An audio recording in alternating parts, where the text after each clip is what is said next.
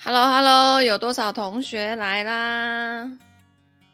非常的开心。昨天中午没有直播的原因是，我去接我妈出院了。那今天呢，我会想要换一本书来直播的原因，是因为呢，首先高效能人士的七个习惯呢，呃，它的篇幅比较多，和讲的比较细。那我觉得后面呢，我们可以再找时间来把那个剩下的读完哦，然后可能可以不用逐字逐句的这么念，我去摘录一些重点。那今天呢，呃，原则上是因为我这个月啊，几乎都在忙那个妈妈住院的事情嘛，然后我就真的觉得呢。一个人呢、就人生当中你会遇到很多很多的事情。可是当你如果在这种财务上啊比较有底气，可以去呃当一个后盾的话呢，实际上很多事情，诶，他感觉就没有这么严重了哈。然后你也可以比较游刃有余，可以比较放心的 慢慢的去完成自己的事情。不不管是你自己的身体健康啊，你可能那个像我妈这一次住院，把身体。弄坏了，然后要慢慢的去调养啊，等等，或是说你自己的呃呃其他方面的计划哦。如果说有一个呃不错的财务在后面当后盾的话呢，实际上你是可以比较游刃有余的，然后不会说啊你在想这个的当下，然后你又要去担心你下个月的账单等等的哈、所以今天呢，呃，从这个从今天开始，然后比较特别的是呢。因为大家都知道，就是在那个呃十一月底之前呢，我的二零二二年度会员呢是早鸟，超级早鸟价，所以我要连续七天，从今天开始是中午的十二点，然后明天礼拜四平日中午的十二点，然后这个礼拜六日的晚上八点半，我一样会在这边直播，然后来跟大家摘录这本书，叫做《财务》。财务自由之路的一些重点哦，然后中间呢，呃，可能在最后吧，我会来穿插那个抽奖。那抽奖呢，我就找了一些之前我去大陆的时候啊，我到他们的故宫啊、颐和园啊，买了很多这种小手账，然后包括我自己很喜欢的书，或者是明年年度会员的一些。呃，等于说明年的一些挑战营的课程可以拿出来抽奖，好不好？但是呢，我要看人数，好不好？人数如果太少呢，那抽奖也没有太多的意义。那个原则上呢，非常的谢谢现在有在线的同学们哦，给你们自己掌声鼓励，按很多个八，因为呢，中午的时间可能是大部分的人，呃，可能正要吃饭的时间，或者说。呃，上班然后刚告一个段落哈，中午要出来休息的时间，然后也有可能很多人是在家工作者，所以呢，你现在刚好有时间来听我分享，那给你自己掌声鼓励哈。原则上呢，对，是的，呃，奇怪，我我又开始看不到你们的名字了。好，不管，总之呢，那个有留到最后的同学呢，呃，就算人数很少，我还是会去抽奖啊。如果那个有留到最后呢，人数很少，哎，也不用抽了啊，就直接送，好不好？好，然后今天我选的第一个礼物呢，就是这个，这个是我去北大的时候，因为当时我在大陆的那个合伙人啊，就是是大陆那边北大的博士哦，他是从北大博士后，然后就是正好还在那边念书，所以他就带我去游览了一下北京大学。然后北京大学真的很大耶，吼，就就是蛮蛮厉害的啊，里面还有很多漂亮的风景。然后这一本这个这个小小的笔记本呢，它里面就是有这种手绘的关于北大里面的一些景色啊啊，比如说里面的图书馆啊，里面的图书馆，然后其他其他页就是这种空白的，你可以手写一些，我就很喜欢买这种东西，我就觉得。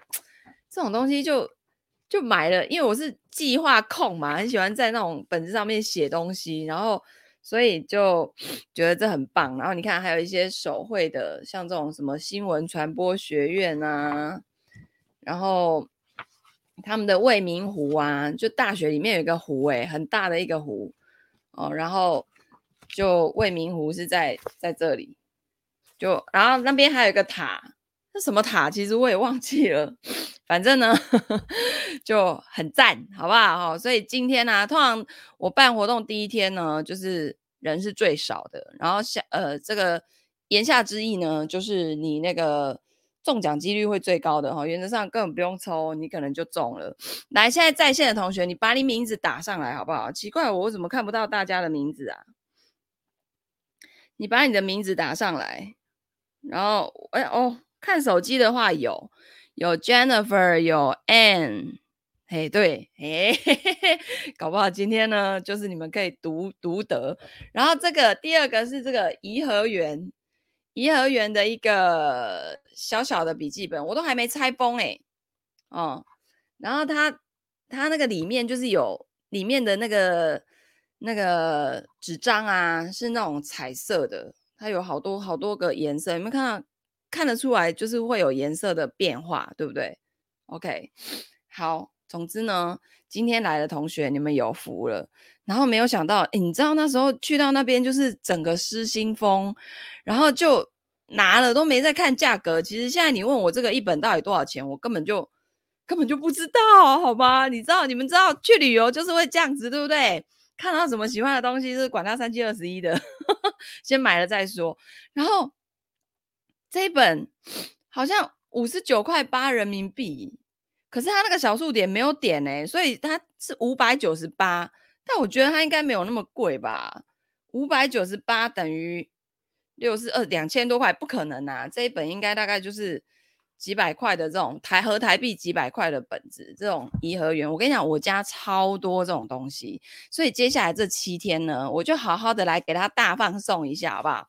因为呢，呃，我觉得就是这一次我妈生病住院，然后其实又让我想到更多的，就关于我的未来。哦，因为我们真的就是，呃，年结结婚的时候，因为我二十六、二十五、二十六岁就嫁给传伦老师了，所以那时候我很年轻，我的爸妈其实也还很年轻，然后我就一直对于他们的印象就停留在那个时候。可是这一次住院，就瞬间让我发现，原来爸妈也会老呢，吼，所以要开始把爸妈。就规划到自己的这个整个人生跟财务里面来。以前他，你以前你可能觉得啊，他们还年轻啊，可以照顾好自己啊，等等，对不对？可是现在，我觉得发现我我就发现人老了哦，如果没有持续学习的话，实际上呢，你就开始在后退。然后不管你的各种思维，然后你对于自己的未来可能会开始担忧跟恐惧，因为。你没有了工作收入，你就开始一直在消耗你的存粮，对不对？然后现在一般的老人家也还不错啦，他们就是不会一开始就想要去想要去靠小孩，对不对？因为他们也知道说小孩都有自己的孩子，有自己的家庭要照顾，然后有的人可能呃工作能力还没有那么强，赚钱能力可能也就是领月薪而已，他也不想要太去造成孩子的困扰。可是呢，诶，很多时候哦，就是莫莫名其妙的自己的钱就这样子慢慢的花完了。那你你身为小孩，在那个法律里面哦，就是如果父母自己的钱都花完了，而而且他不是那种什么赌博啊、吃喝嫖赌去花掉，他就是正常的生活，然后医药费这样子，然后都存款都用完了。其实小孩子在法律上是有义务要去抚养父母的，好啊，除非你这个爸妈就是从小就。就离家啊，或是直接就已经都没有在在抚养你啊。那这在法律上有其他的方式可以去拒绝后面他老了要抚养他这件事情，但是这个就不展开说。那我后来就发现说，哎，其实到最后你在人生，比如说像我现在四十出头岁了嘛，然后可能渐渐迈向五十啊、五十几的时候，哎，真的会遇到这个问题哦，就是。而且我爸超猛的诶，他五十岁就退休，他真的五十岁就退休了，就是在我结婚的那一年，他就宣布他就没有没有工作收入了这样子。然后他因为他的物欲也没有很强，所以实际上他当年的存款到现在，因为他还会投资股票哈，所以就是都还可以活得还不错哈。然后到现在这样。游刃有余，可是我妈就不一样，她就她就是一个比较害怕风险的人，所以她真的就是一个会买在最高点卖在最低点的韭菜，所以她完全不适合做投资，所以她的钱呢，就真的是乖乖的放在定存。可是你们知道，通货膨胀真的那种二三十年前存的钱，到现在就就已经所剩无几了啊，对不对？哈，你你你户头里面有个几百万、几十万，那算什么？对不对？所以呢。这个我真的觉得，就是到这个时候开始要考虑这件事情。这件事情是在我以前就觉得应该还好吧，应该用不到我吧的这种感觉。但我现在觉得呢，好，即便他们真的没有要来造成小孩子的负担，好，但是我们自己身为小孩，还是要先准备好几卡培胸，好，那个叫做什么战备存粮吗？就真的万一真的。前线的资源全部都用完了，有没有？哎，歹势吼，吼吼，我平常时还有准备一卡培训的钱，免烦恼吼，今嘛是破病吼，还是安怎要用钱？呵呵呵，摕去开，就是要要有这样子的诶准备在后面哈。那但是也不能去让长辈就有所期待说，啊，我可能以后吼，就是靠小孩子，然后他自己就。胡乱花钱哦，当然也不行，所以还是要跟长辈达成共识。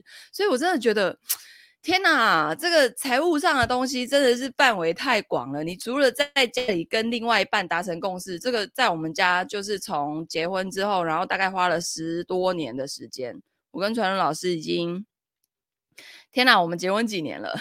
今年一百一十年，我们民国九十四年结婚的。十六年了，我们前面十年都在打糊涂账，都在浪费时间，然后都在内耗，都在拉扯，然后互相那个成为彼此的阻力，不是助力。然后到后面的这六年才慢慢的好转哦。然后你看哦，光跟一个老公瞧那个财务的事情就要瞧成这样了，然后你现在还要再跟你的长辈去瞧，我觉得这个是。当然，事先去瞧会比你事后事情发生了，然后才大家在那边在那边瞧来的好哈。所以还有兄弟姐妹间也要达成共识。像这次我妈生的那个病，Hello 同学午安，哇，我看到好多同学啊，但是那个这个软体我看不到名字，可能要看那个我的手机。好啦，总之呢。就是这一次我妈生病啊，我们四个，因为我两个妹妹一个弟弟嘛，我们四个人就是有达成一些共识哦，然后还好就是。我们四个都还可以把自己照顾得还不错哦，像我弟呢，他就是在那个疫情这两年非常惨、非常惨的产业，叫做长荣航空上班。然后原则上呢，他现在只要有一份工作，他就是阿弥陀佛了，好不好？还有薪水可以领，已经是谢天谢地了。诶，可是最厉害的就是我弟呢，啊，超级会存钱哦。就我这个很会赚钱的人，可能存钱以前呐、都还拼不过他，你知道吗？他可以这样子在大楼买一个小套房给我爸妈住，然后他居然还说，诶，他还可以再买第二间呢。哦，反正他就是把缴房贷当做存钱这样子啊，反正以后那个小套房就留给他两个女儿，一人一间当嫁妆。你看多厉害啊，对不对？人家月薪也没有再很厉害，可是他居然存得到钱。然后呢，我的两个妹妹哦，就是都那个有。有那个选选到不错的老公哈啊，就是不太用上班哎，可是不用上班，你在家里也是要把家务打理好啊，然后这种财务管理的观念你还是要有啊，对不对？哦，所以呢，就是说他们目前在财务上都没有太大的这种这种担忧啊，哈，然后当然对于未来啦，也都是还是要去计划嘛，因为钱它就是今天你所拥有的财产。明天以后就会不如一天不如一天了嘛，因为一直在通货膨胀哈，所以我们为什么要去学习这么多的投资工具的原因也是在这里。好，那我怎么会讲那么多呢？我们开始，等一下最后来抽奖。我看到同学渐渐有变多了，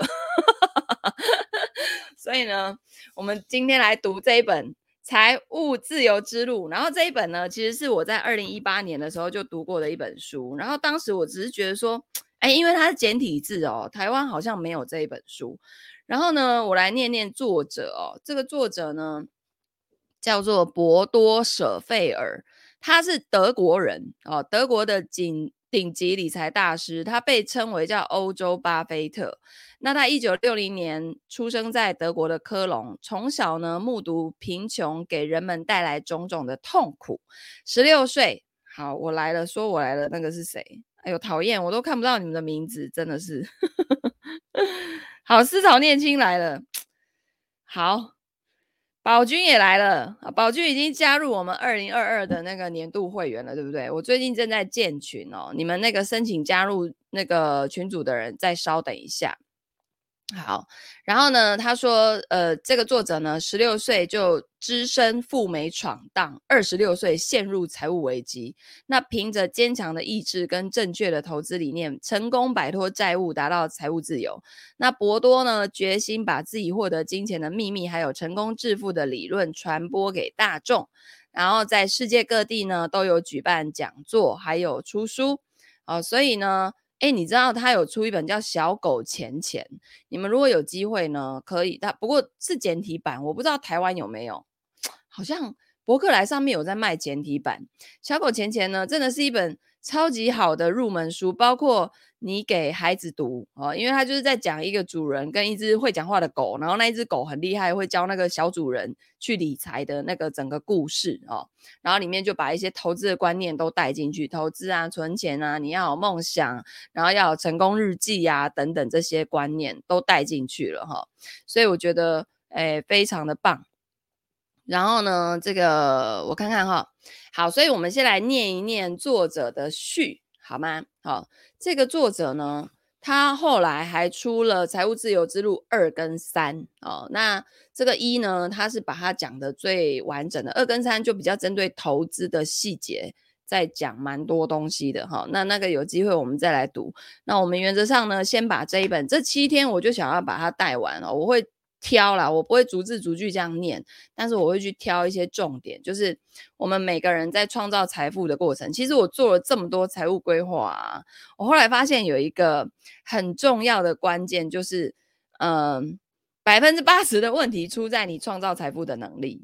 好，那创造财富的能力，除了是提升自己的工作能力之外，你在自己的本职本业去把它做好之外，你在本业赚到的钱，你如何再放到另外一个系统去，让它帮你钱滚钱，这很重要。很多人是本业很赚钱，可是投资超级会亏钱，所以他就是本业赚来的钱，然后去投资市场亏。像我以前在当营业员的时候，就有那种客户啊。房地产超厉害，很会赚钱，就做房地产都会赚到钱。可是拿来股票市场亏钱，就你玩房地产的逻辑哦，跟玩股票啊、金融市场这种天天有价格、天天有波动的东西的逻辑，金价隆中是不赶快呢？好，它不是同一件事情。可是你如果用同一个同一个习惯去操作很多不同金融工具的话，很多时候会受伤。好，所以这个就是我们要去。了解的。好，那这个作者呢？他说：“你知道大多数人过上了梦想生活的阻碍是什么吗？金钱，毫无疑问就是金钱，因为金钱代表了一种特别的人生观，反映了我们的心理状态。金钱呢，并不会自动的产生，它更多的以一种能量的方式体现出来，就是我们在生活重心投入的人能量越多。”就会有更多的金钱向我们涌来。那真正的成功人士呢，始终具有聚财的能力，聚集财务、财富的能力啊、哦。那一些人赚钱然后储蓄，另一些人呢，使用金钱为周围的人服务。不过呢，所有的人都有持续赚钱的能力，能力哈。我们不应该过度强调金钱的重要性，但是你知道金钱在什么时候会最重要呢？在你金钱短缺的时候。有财务困境的人就会知道金钱的重要性了哦。像我这一次在急诊室，就真的看到很多人，他一听到医师跟他说：“哦，你这可能爱断医哦。”他马上就第二句话说：“哈，我明仔载过来上班呢，没让他断医啊！啊，你们哪边请假过来卡点给朱林贡，然后就开始在那边讨论很久。”然后医生就说：“不要紧，回你你你扣乳看嘛，你这是断医上好，因为你这样子一直咳，一直咳，咳到那个肺都快要咳出来了。我们也是要去化验你里面的细菌到底是什么，而且你这样一直咳啊，你去上班人家也会怕，对不对？现在又是肺炎时期，对不对？哦，所以他就就在那边考虑好久。第一个他要上班，然后不上班这个月的账单就没有没有得缴。哎，他真的就是跟他女儿，因为就在我们隔壁床，所以我听得一清二楚。然后就在那边啊啊，我我阿喜被多少龟缸？阿姨先讲，医生说啊，这不一定的呀，吼，至少五天以上。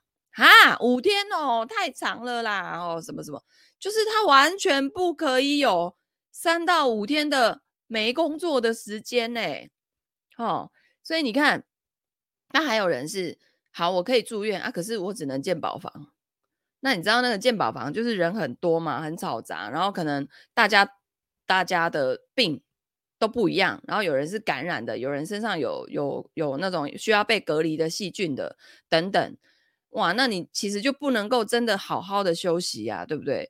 那能够那种，呃，哎，不过现在也很妙，现在有个情况就是，你有钱还不一定住得到 VIP 病房，就是那种单人房好一点的，哎，有有钱不一定住得到哦，所以就真的很 M 型化了。现在，好，所以你看哦，呃，他说。有财务困境的人，你就会知道金钱的重要性。那要克服金钱的问题，不可以让金钱控制我们的生活，而应该要让它在生活的各个领域来助我们一臂之力。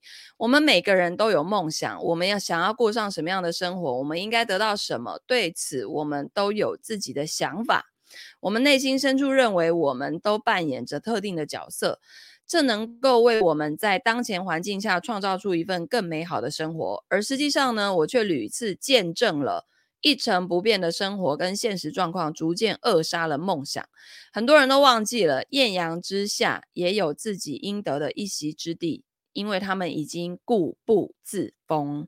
我们通常呢都听天由命，我们接受妥协，在我们整装待发之前呢、时间已经大跨步的跟我们擦身而过了。通常的情况下，我们当中的许多人如果没有能过上理想的生活，都会归咎于自身的财务状况。那二十八年来呢，我都致力于研究金钱、成功还有幸福。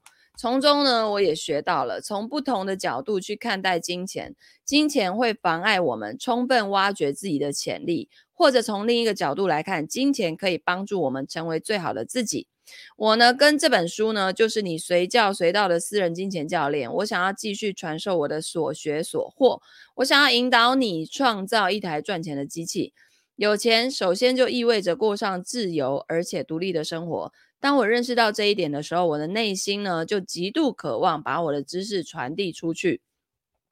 我呢，有义务把所有跟我有接触的人引导上，引导上一条。切合他们本人实际的财务自由之路，正如人们可以学会飞行、潜水或编程一样，每一个人都可以透过学习几个基础的知识模组来走向富裕，甚至积聚财富。那变得富有的途径很多，本书呢，为你详述其中一种，它由以下四种策略所组成的：一、储蓄一定比例的金钱。二、使用储蓄的资金进行投资；三、提高自己的收入；四、从每次加薪当中提取一定比例来进行储蓄。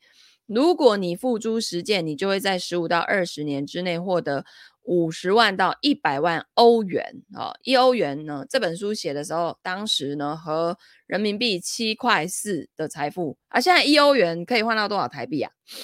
同学知道吗？好。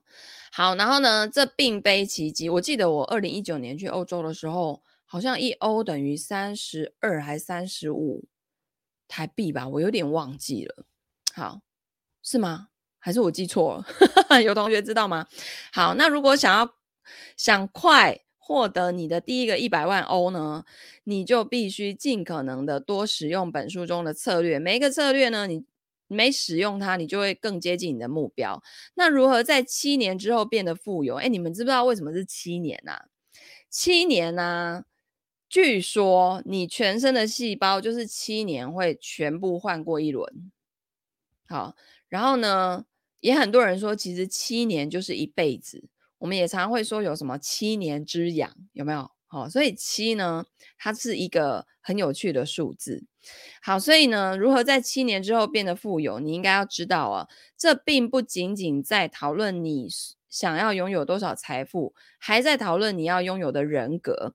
走上财务自由之路肯定是不容易的，但是更不容易的啊，是你的财务不独立。哦，如果你遵循本书中的各条建议，你的目标绝对会实现。我在我的讲座上成功的帮助了成千上万的人走上财务自由之路，我一直都在不停的见证这些知识是如何彻底改变人们的生活的。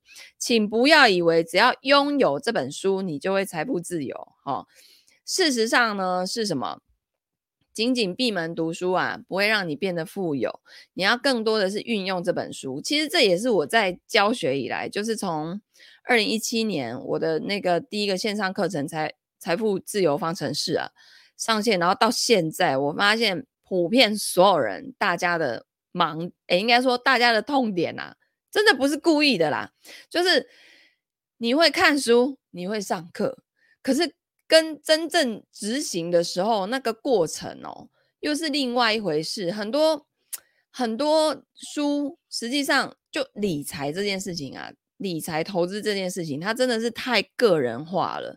它真的没有一本教科书是说，好来，大家第一步哈，按照这样做，第二步来，然后每个人会一模一样，不可能，不可能，它太个人化了。所以这也是为什么我要成立，呃，就是开始。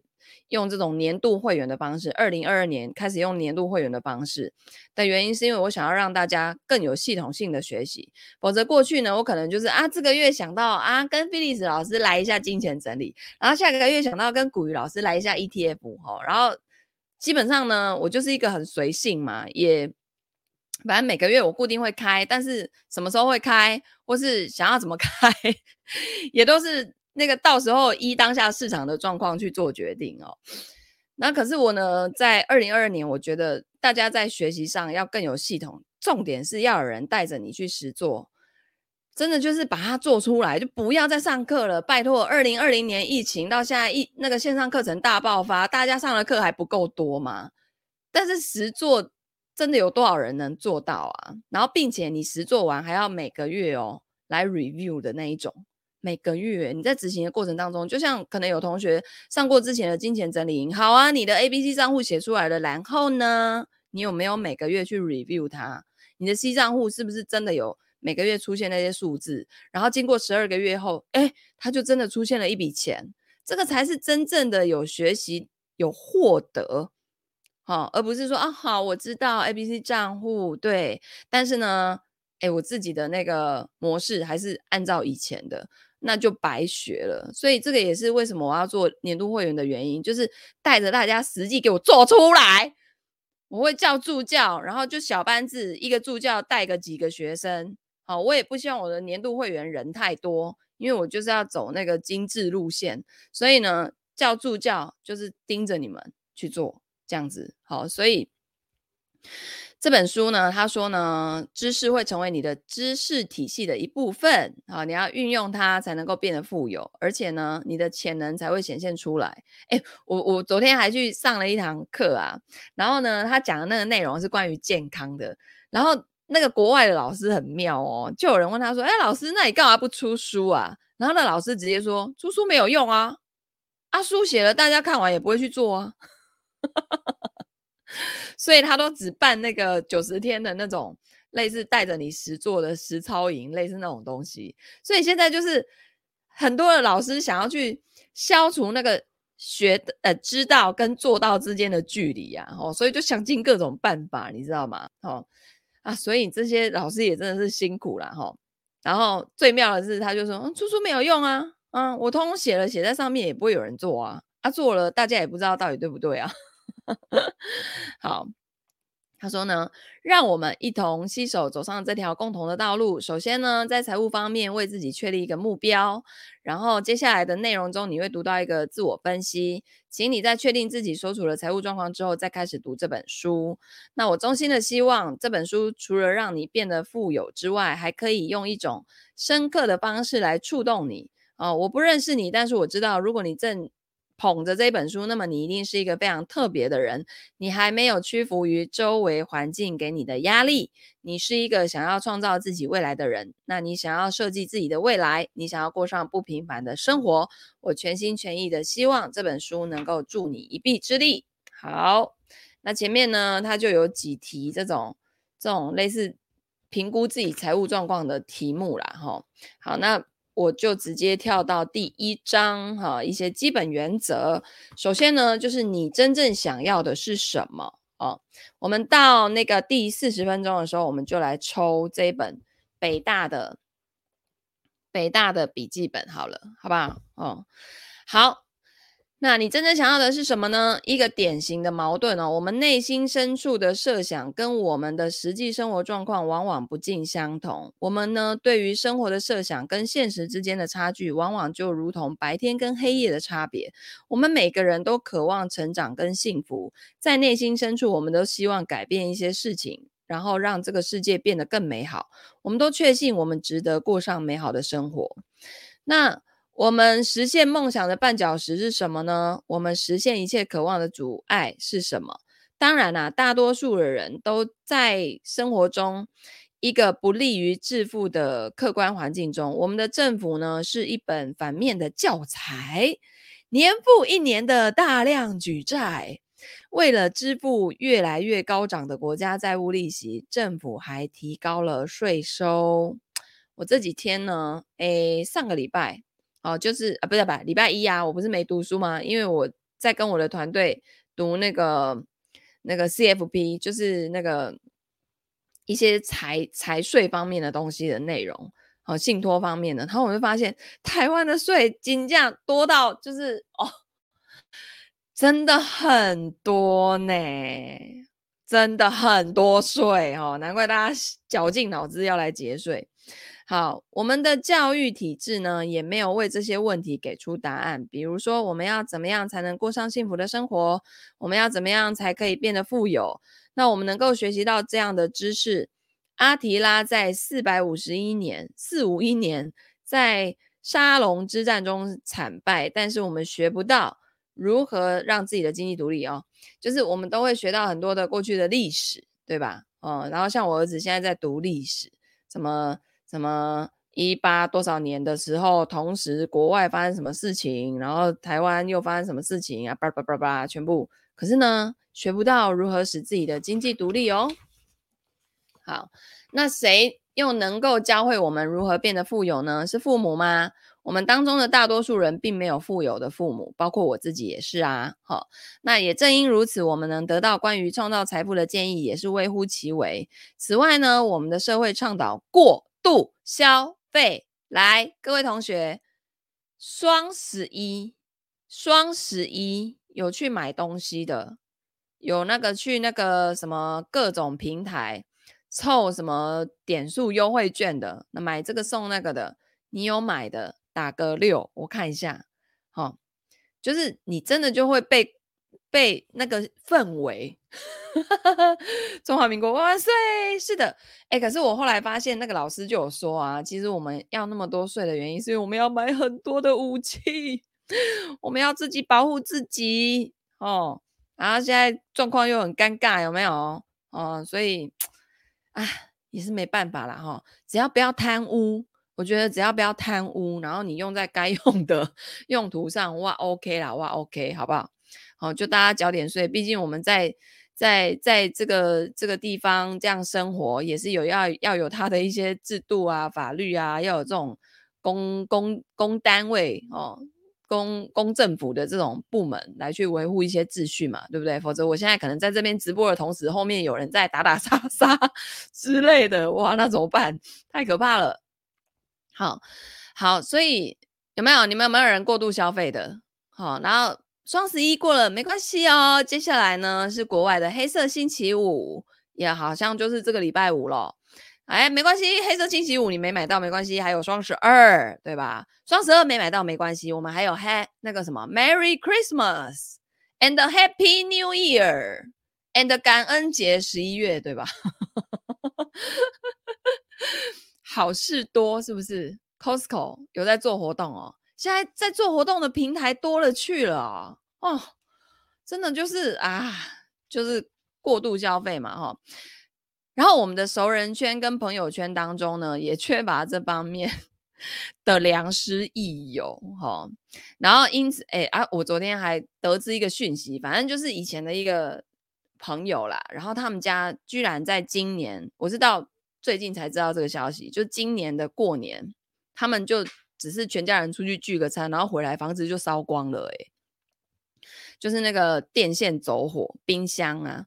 电线走火，然后好像上面有一些灰尘啊什么的，导致然后屋内的装潢又都是那种木造的，然后他又收集了很多的那种画呀、盘子啊，然后他包括他自己的一些珠宝啊、黄金啊、微博，就烧个精光。好，然后我曾经有去过他家，他家真的就是东西会比较多的那种感觉，所以当我知道这个消息，然后那个画面就是烧个精光的时候，我整个就觉得天哪，这财务损失有多重？不过还好，就人。人安全，可是也影响到邻居，所以还要赔偿到邻居。哇，那真的是啊，就觉得啊，然后那个朋友就自己在想说，为什么老天爷要让我遇到这种事情？他是要让我学会什么呢？啊，是断舍离吗？就是以后家里不要再买这么多东西了。好，可是后来发现，就是等他家装潢完啊，然后哎，衣柜怎么还是又满了？所以真的不容易，对不对？不容易做啊。所以呢，因此啊，许多人在生活中失去了一些东西，然后这些东西呢，被我视作我们与生俱来的权利，就是幸福跟富有。那如果呢，审视我今天的生活，那么我的内心充满了深深的感激之情。我过上的正是我梦寐以求的生活，我经济独立。诶，我来看看，诶，同学留言哈。好，然后呢，他说，但是呢，我并非一直如此啦，跟大多数人一样啊，我也经历过这样的阶段，在那些阶段里面呢，自我怀疑跟迷茫充满了我的内在，仿佛使我瘫痪。诶，同学，你们有没有人就是在财务上啊，那个呃，财务上，然后你曾经有过迷茫的时候，有的话打个六哦，让我看一下。好，然后他说这边有一个。特殊的经历造就了我们哦。我们每个人呐、在生活中都有过一些对我们影响颇深的经历。这一些具有导向的作用的这些经历，改变了我们的世界观，跟我们对人类、机会、金钱还有世界的看法，然后让我们的生活呢变得更加的美好，或是更艰难。好、哦，譬如说六岁的时候，有一次的经历影响了我的金钱观，就。他的爸爸，作者的爸爸，因为肝硬化被送进了医院，然后要住院十二个月，因为他需要绝对的静养，然后医生也要求他尽可能不要看书。有一天呢，我听到一位医生对我的妈妈说，他从来没有见过一位有这么多访客的病人，尽管父亲需要绝对的静养，但每天都有不下六组人来看他。而且我们也发现哦，我们我的父亲就算在病房里面，也还在继续工作。他是一名律师，工作之余他还开展一项副业，他称之为“穷人的律师事务所”。收入微薄的人会得到他的免费辩护。那我的妈妈呢，马上就去找爸爸谈话了，他就劝他不要再这样下去了，不然他就没办法活着离开医院了吼。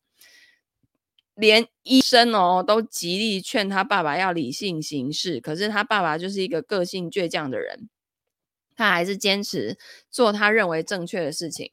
那我经常呢在他的病床边坐几个小时，然后听访客跟他倾诉的内容，你知道吗？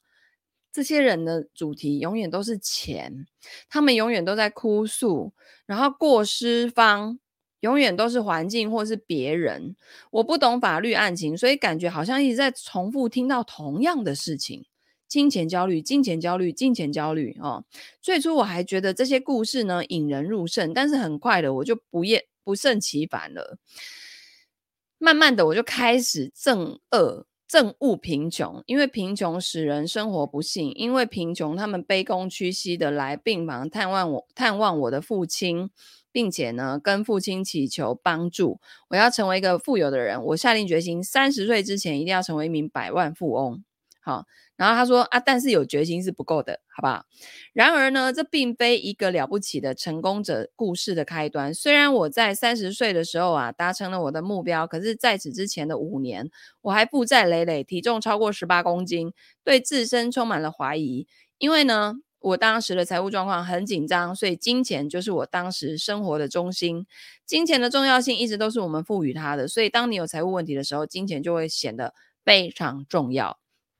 那我希望一切都能变得更好，事态呢也终会朝着这个方向发展。但是如果我们只是徒有希望而不做努力的话，那什么都不会发生的。希望是一种智能镇定剂，一种绝妙的自我欺骗。我们在等谁？在等什么？是在等上帝，还是等命运呢？上帝绝对不是一个古怪的临时保姆，因为我们会无所事事。会因为说我们无所事事，然后来奖赏我们是不可能的。好，古老的格言自有其道理。妈呀，这句话太直白了。他说，所有的傻瓜都生活在希望跟等待之中。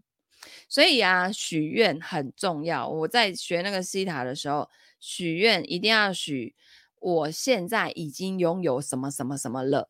好，譬如说，在二零二二年，我已经拥有一百个会员了，而不是说我希望有一百个人来加入二零二二年的 会员，不是的。好，我会说我已经帮助一百个二零二二年的会员找到他们自己的财务蓝图，打造出他们自己的理财系统了。好，许愿要用完成式哦，哦，不是希望哈，我希望我明年可以开源节流，这叫正确的废话哈，千万不要。你就只是希望完之后就没有然后了，OK？好，所以呢，接下来我看看作者在第一章里面讲的这些价值观啊、策略啊，我们到后面哦，前面的这些观念，我觉得还是很重要的。就我个人会呃觉得心法会重要于这些技巧，因为当这些技巧教给你再多，你的心态心法如果不对啊。你市场一变化，或者说你的生活一有变化的时候，你的那些技法一点都派不上用场，你绝对又走回老路。那记得记得，二零二二年我的年度会员呢，到十一月底之前是早鸟价两万三千八。那你加入之后呢，在明年六大主题的那个挑战营，你就可以免费参加，然后复训呢也只要半价，是非常非常优惠的半价。然后这当中呢，每个月还会带你读一本书，是我们会去拆解很多的这种财经书籍啊、然后可能有的时候是市场上最新的，有的呢是你在投资理财的时候一定要看的一些书籍哈、会去拆解给你听。然后在每个月我会做一次财务会诊，是在线上，在呃就是用 Zoom 的方式。然后你如果有任何问题，可以直接提问的哦。还有就是呢。呃，会有一次的线下聚会。那今年比较特别的，就是因为我每年的年底呢，都会带我的高阶会员，或是呃其他就是比较贴身跟我在学习的同学呢，做这种年度的复盘，然后还有做明年的明年的计划。所以，如果你在这个十二月二十一号之前有加入早鸟会员的同学，都可以在跨年的那一天来上我的那个跨年大课哦。我就是会带着大家，可能三到四个小时的时间，然后就去把这件事情理清楚哦。然后我自己呢，也在在。让大家看一下，哎，明年我的计划大概会是长怎样？OK，好的，那我们就今天的直播到这边，我们明天中午继续来抽奖哦。然后呢，如果你喜欢这样的方式读听书的方式，欢迎按赞、留言、分享、转发给你身边所有的亲朋好友。我们明天见，拜拜。